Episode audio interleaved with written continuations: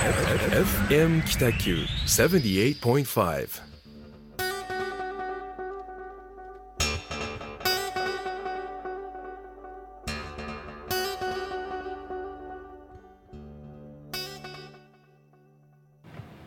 はい始まりました。ホワイトスペース。グラフィックデザイナーの岡崎智則とえー一級建築士の田村誠一郎がお送りいたします。よろしくお願いします。よろしくお願いいたします、えっと1ヶ月、うん、あっという間な感じです。僕なんかちょっとそうですね。間が空いたような感じなんですけど。なんかあの、まあうん。コロナが落ち着いてきたっていう言い方が正しいのかどうかわかんないですけど、社会活動とし,、うん。てはうん。だいぶコロナ前に戻ってきたっていうのは感じとしてありますよね。ねうん。なので、まあ、その分なんだろうな。動くことも多くなったし、うんまあ、あっという間でしたね。あっという間でした。あっという間でしたね。うん確かに。うん。なんか1ヶ月のもうじゃあコロナ前と同じような感じだったんですかね？田村さんは。そうですね。うん出張も多くなったし、うん。なんか動きとしてはうん。全然あの、まあ、ただマスクしているだけっていう感じですかね、形式としてやってるみたいなうん感じですか、うんそんな感じですマスク苦しいですよね。マスク苦しいですよね。また今暑いじゃないですか、ん。むちゃくちゃなんか、うなんだろうな。そうそういや苦しいですよ。本当に。まあ、外したいけど、うん。個人の判断のもと外せる時はね。外してますけどね、なんかねまああんまりこうそういう話をするとあれですけど。まあ、コロナの話ってね、うんもう難しいで結構、話され尽くしてきたんで、えーということは、ね。えー、ともういろんな移動も開始されてるって感じですかね。そうですね、うん。出張も多かったし、あのまあ、建築展、点々点々っていう建築展も今月開催したし、うん。割とイベント活動うん。うん。もあのそうですね、なうん何も隔てなくやってますうね。んはい僕行けなかったんですよね。ああそう、はいはい岡崎君には手伝ってもらってですね、はそうなんですよね。意外に手伝ってはいるんですよね。い、意外にはいこっそりと。いやいやあのおかげでいい展示になりましたあ、本当ですか。はい、でどうでした？その反響というか。うん。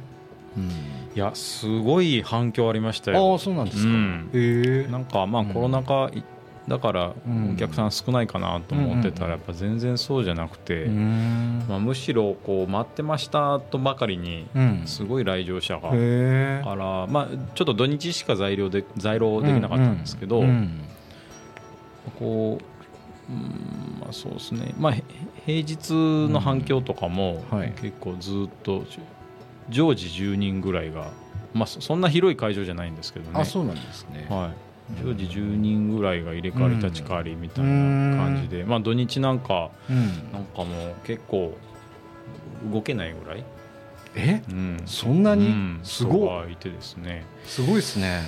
はい、最大30人ぐらいいたんじゃないかな、えそその状態がずっと続いて、ー、はい。まあ、あのももちろん急にピタッとやむあなんかああいうと特うん独特な波の感じもありましたけど、はいはいはい。まあ、1000人10日間やったんですよ。うんうんえっとあまあ、そそもそもそのイベントっていうのがあの、うん。まあ、建築展うん。で、はい。えーまあ、今年10年目。うん。もしくは 10, 10年前後。9年とかうん。11年とか。うん。っていう建築家が集まって、うん。えー11組なんですけど、あのまあ、時間をテーマにした、うん。まあ、ちょっと前回もお話ししましたけどね、10年前と10年後の今と、うん。まあ、10年先うんを考えると、うん。まあ、時間をテーマにした建築展で、うん。まあ、いやっぱりあの皆さん視点がもちろん違うし、うん。表現の仕方も違うので、うん。まあ、本当個人的にもめちゃめちゃ勉強にはなりましたうね。ん。うん。なるほど。それどどこだったんですかね？天神？天えっとですね、はい。あの博多区のうん。ファンファーレっていう、うん。まあ、建築事務所があるんですけど、うん。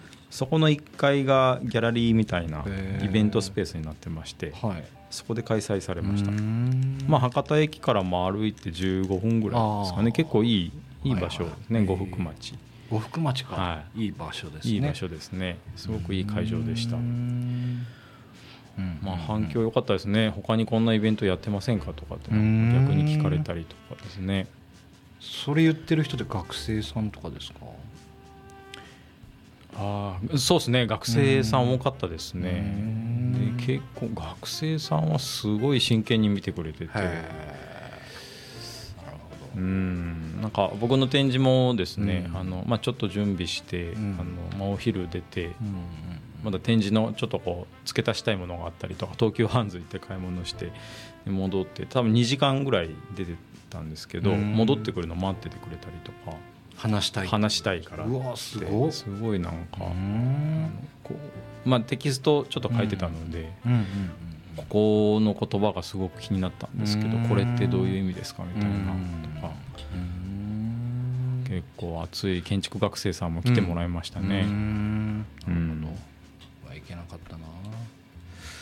とかなんか他に行ったりとかしてないえー、とあとはですね、うん。沖縄に、うん。あ本当昨日まで出張で行ってました、あのーまあううたまたまデザインが所属するリノベーション協議会っていうのがあってですね、そこの、まあ、沖縄支部っていうのがうんうんありまして、その沖縄支部が開催するなんかリノベーションビジネスセミナーっていうですね、うん。まあ、セミナー登壇ですね、まあ、お話をしてきました。主にあの、うん。ひ熊本人吉の8000場のうん。話とあとまあチームでちょっとこうん。うクロストークみたいなイベントですね、うん。やってきましたうんね、まあ、すごく楽しかったです、うん。うん。うん沖縄もう暑いんじゃないですか今。すっごい暑かったですね。ね沖縄が1週間ぐらい前に梅雨明けしたっていうことで、あそうなんですね。ん。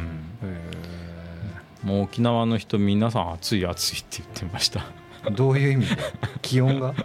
まあメンソーレから始まってちょうど先週梅雨明けしたから、はいもう今暑い暑い。でしょ、はい。みたいな感じ、へみんな暑いって言ってましたね、ー まあ、僕ら覚悟して言ってたから暑い暑いのを味わいに行ったっていうのもねうん。間違いないけうど、まそんな感じでしたね。どうでしたか？反響は沖縄のあすごい良かったです、うん。やっぱそのイベントもすごい集客力があったというか、たくんさんあの校長に来ていただいて、うん。でまあその協議会のセミナーなので、うん。やっぱこう会員になりたいっていうお声も何社か上がってですね。いいね。はい。それすごいですね。うん、すごい仲間が増えた感ありますよね。なるほどね。うんすごくいい仲間が増えましたね、また沖縄に行くきっかけも増えるし、そうですうねん楽しいですほね。なるほど。まあ、コザっていう、うんあのうんその前日に前乗りして、うん。コザっていう中部の町を、まあ、見て回ったんですけど、米軍の街みたいな。米軍の町ですね、ねはい。すすごいそれもなんだろうな。まあ那覇市は結構観光でうん今も順調に出来上がってるというか。だから那覇市自体はそんなにこう危機感ないんですけど、はい。沖縄市の方が人口減少とかそのシャッター街化みたいなところでこう危機感持たれてて。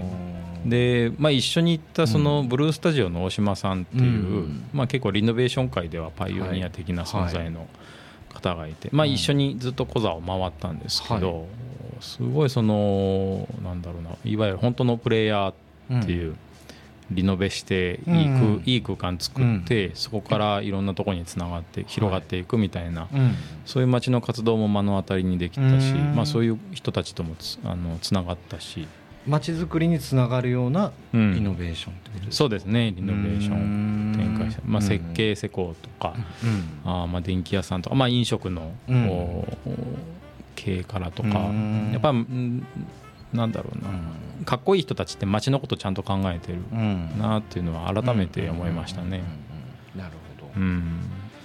僕も一回ねあのバイクでうん。小座まで一人で行って小座というかへー。沖縄市ずっとあの門の直前まで行ったりとかしたけど、うんうんうん。すっごい味ありますよねあのすごい味あるよね、うん。あの通りとか。行かないと分かんない感じですよね、うん分かんない。うんちょっと汚い。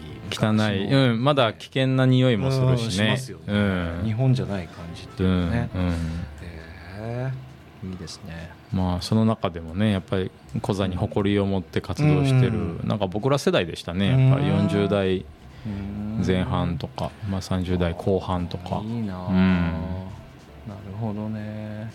いい活動ですねでも。そのいやーなんだろう、いい活動。そう教会に入ってない人がうん。そこに見に来て、うん。なんかリノベーションのあのイベントがあるらしいよっていうことで来て、うんうんうん。知り合いになっていくわけでしょう、うんうんうん。そうですそうです。なんかずっとい一匹狼じゃないけど他の同業の人たちとこう交友関係が持てなかったってうん。いうでもすごくセンスがあってうん。一人でずっと作ってきたみたいな人がへひょこっと来てくれたりとかー。でいろいろ話聞いたりそのうん。今までやった仕事をうん。なんか iPad レベルで見せてもらったんですけどん。むちゃくちゃ面白いしかっこいいんですよ。今まで他のなんか同業他社とつながってなかったのはもったいないぐうらいん。でなんか今うん。回きっかけになったのかもしれない。そうそう。本人も喜んでたしへなんかすごいいいかけにないいきっかけになったなという旅でしたね。んいいですね。はな僕の1ヶ月は、うん。ちょっとあのそんなにねめちゃくちゃ仕事ばっかりをしていたものの、うん。宮崎にうん。宮崎市うん。に、あの飲みに行ったって言ったら変なんですけど、うん。大分県中津市の仕事を、うん。熊本のデザイン会社と宮崎のイラストレーターと僕でまとめた仕事のうん。打ち上げを宮崎市でやったんですよ。うんうっんていうので宮崎にうん。一人で車で行ってうん。5時間ちょいぐらいでしたっけ、うん。東九州自動車道を通ってで普通の九州自動車道熊本経由で帰ってくるっていう,、もう強行スケジュール。うん。音楽聴きまくって、うんうん。なんかちょっとスカッとしましたけど、うん。そんなことがあったり、うんあとね最近黒田清太郎さんという画家の黒田清太郎さん門司港のうん。方とちょっとね、うん。あのお仕事とかで関わることが増えてきて、うん。なんよ4回ぐらいかな？1ヶ月の間にバーッと飲んで、うん。最近結構仲良くしてもらってるんおですけどお話のスケールがすっごい大きくて。そうね。いやまあ僕も何回かお会いしたことあってうん。お酒の席でですね、うん。すごいおおらかでそうですね。なんかね、うん。壮大なう感じの、ん。そうなんです。太陽みたいな、ね。ねうん深いそうですね。深いよね、うん。まあ、一見なんかねこう普通の生活してるとうん。気づかないようなことをたくさん教えてくれたりとか、うんうんうん。まああと業界としてくくってもいいのかどうかわかんないんですけど、うん。まあ、絵絵というかね、うん。その平面で表現するところでいくともう大先輩だし、うん。僕がめちゃくちゃ憧れているデザイナーさんとかと普通に仲良かったりとかするので、うん。ああそうね、い、若い時の話とか聞くとうわもうすごい人が門司港にいるなっていう。そうね。はい。そうね。うんそうなんです。刺激もらえますよね。めちゃくちゃもらえますね。ねうんうん。でなんかねその仕事の話は今からこうバーッといあの膨らんでいくので、うん。まだなんかこうなんかつぼみのような段段階なうんんですけど、うんまあなんかねそういう人が北九州に住んでるっていうのはすごいことだなと思うん。うっていんた1ヶ月でしたね。うん。うんささっと。ささっと。終わりましたね、はい、とあとねあ、ええ。これちょっと僕の話でも何でもないんですけど、はい、えっと、ミナペルホネンっていううん、洋服のブランドがあるんですよ。おうおうはい。京都のあのが本社の。これがねすっごい良くて、うん。僕もともとあのそのミナペルホネンの服は女性用メインなんで、うん着ることはあんまりないんですけど、はい。えっとね布から全部染めから何から全部ゼロから作る人おでーそれのパターンを作る人。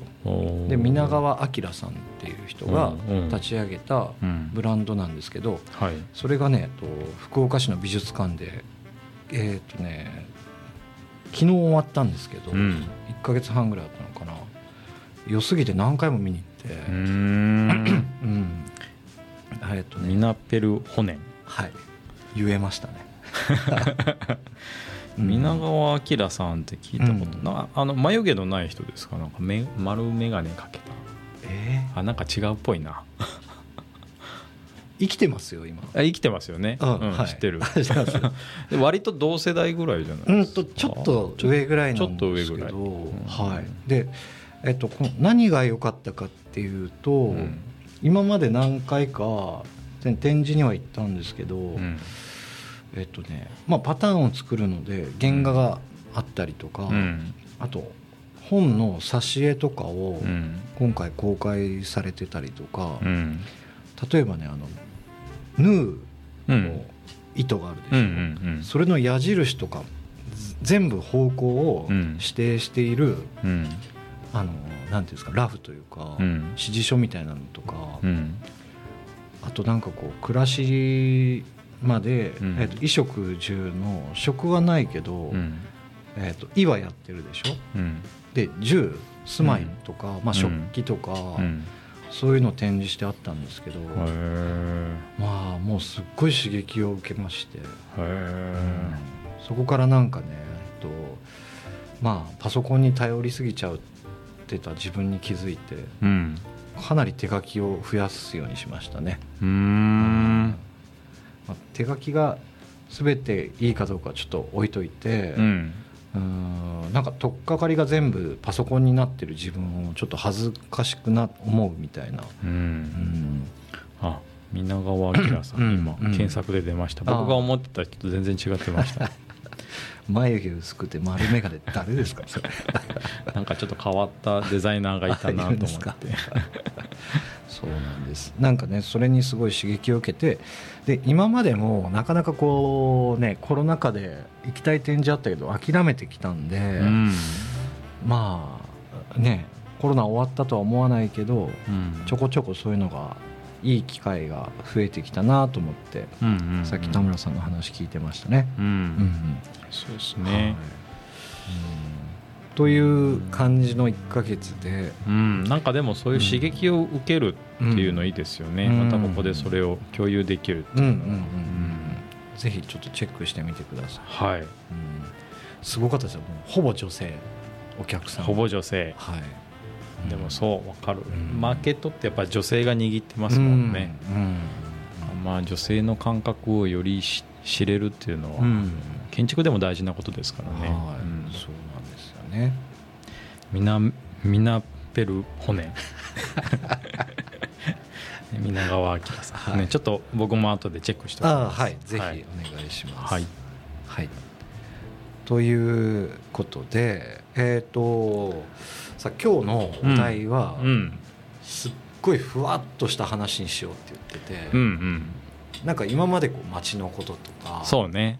社会に対してとかじゃなくって、うん。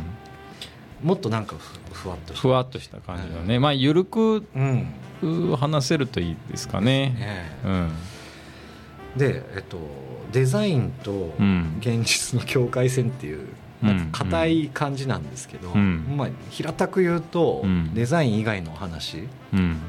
したことあんまあないこともないけど、あんまりテーマにしたことないかなとうん思って、うん。でちょっとねなんかお互いの話はしますけど、うん。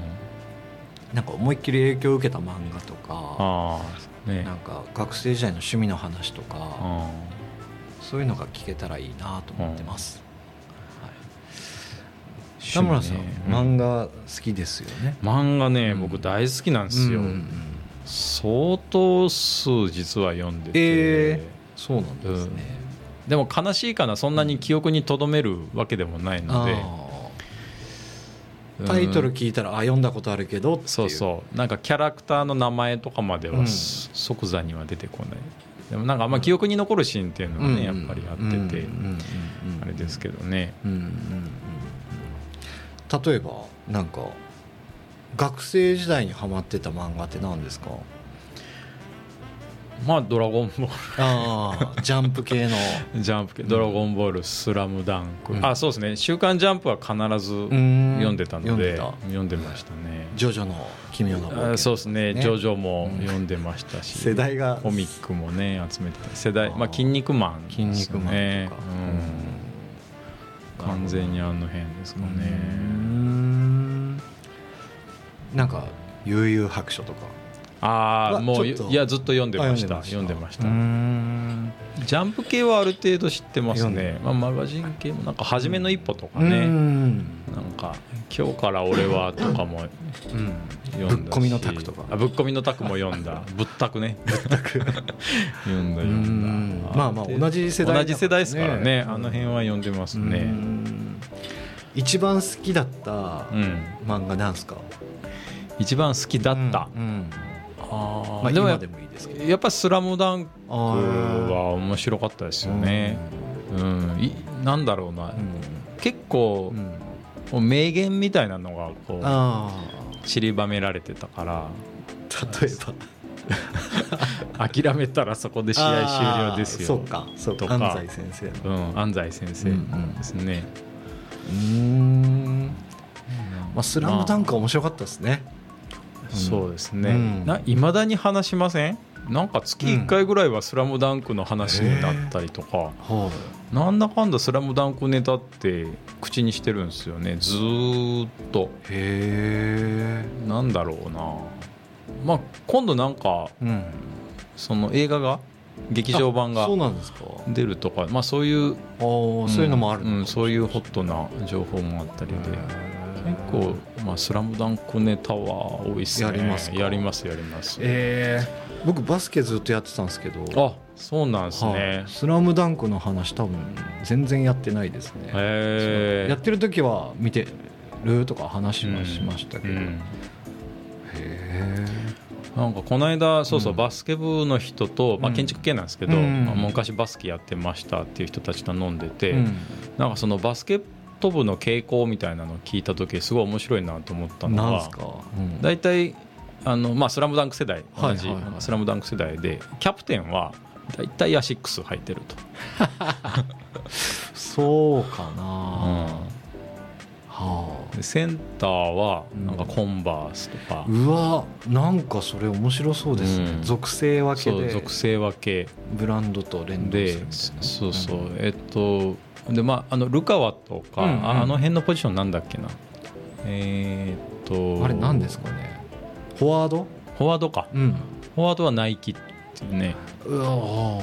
あそその話が出てまあ、全然違う学校の元バスケ部とかうん。もいて、うんあそうそう。確かにそう。みたいな感じ。でも思い浮かべると、うん。あの僕が学生時代のそのバスケ部の友達だキャプテンとか、うん。ああシックス履いてたなとかってななんか改造するんですよ。なんかそのメーカー履く場所のメーカーによって性格というか属性というかへえあそれなんか面白いなと思いましたね。僕コンバース履いてました。ああえセンタいやー 違う。あの球回す人。球回す人。あ、はい。ガード？ガード。はい。ポイントガード。だからシュートも狙うし、はいはい。ゲーム作るみたいな感じ。宮城ですよね。あ宮城宮城ですよね、はい。宮城宮城。宮城そうか。ガードの話は出なかったな。ガードはでも 多分そんなに選ばないかもしれないです選ねばないかもしれないですね、うわ懐かしいな。うんコンバースのバッシュ。うん臭かったな、うん。臭かったいや懐かしいですね、そん。なですねへえスラムダンまあスラムダン学生時代はですねうん。うん。ああそうかい今は何かあるん。ですかおすすめえー今はうん。多分ですね、うん。そ知ってる人少ないん。ですけど、うん。おーまあ、縦の国っていう漫画があってへでえっとね作者が田中なんとかさんっていうう、ん。縦の国が結構そのなんだろうあの理系の人は面白い感じがする。その時間軸とか横縦の縦ですそうそううん。カタカナの縦縦の国っていう。なんかでもこの字面見たことあるなうん、すごいすごい面白かったですねうん。個人的には。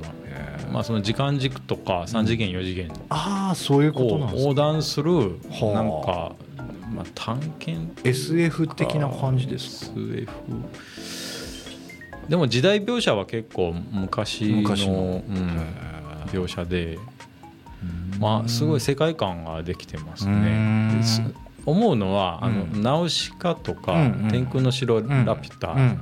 まあ、ジブリにすごく影響を受けてるんだろうなあっていそうのはああいう世界観を投資は、うん、感じました。そっか。うん、でその同じ作者が書いてる、うん。今「ドラゴンの子」っていううん。漫画があの、まあ、連載してるんですけど、うん。結構それも面白くてへなんかね時々ちょっとこう深いうん。あのことを感じさせるんですよね。へえうわ知らないかもしれないです、あでもうんいや少年ジャンプ。そうそうそう、うん、あの今読んでるのはあの、うん。アプリで「ジャンププラス」っていうアプリがあっへてえそれで結構読んでますね。へー。あ知らないうん。いや知らないと思うんですよ、うん。まあそのランクが上位なわけでもうないけど、んあこの人の漫画好きだなって結構哲学っぽい。でうん。かつあのうん。物理的なうん。あー仕組みとか考え方も、うん。なるほど。うん、僕は好きでしたね、うん。まあ SF 考え方 SF なんですけど、うん。描写はすごく原始的な世界なんか今見るとあのあれみたいな感じですね。何ですかねあとうわど忘れしてしまった。え？なんかはじめはじめ人間ギャートルズとか。うんうん。なんかちょっと緩い。ゆるい何だったっけ？あ忘れたけど。ちょっとね思ってたイメージと違う緩いタッチですあーわうねんゆるいタッチ。うーん。そうそうゆるいタッチ。なるほど。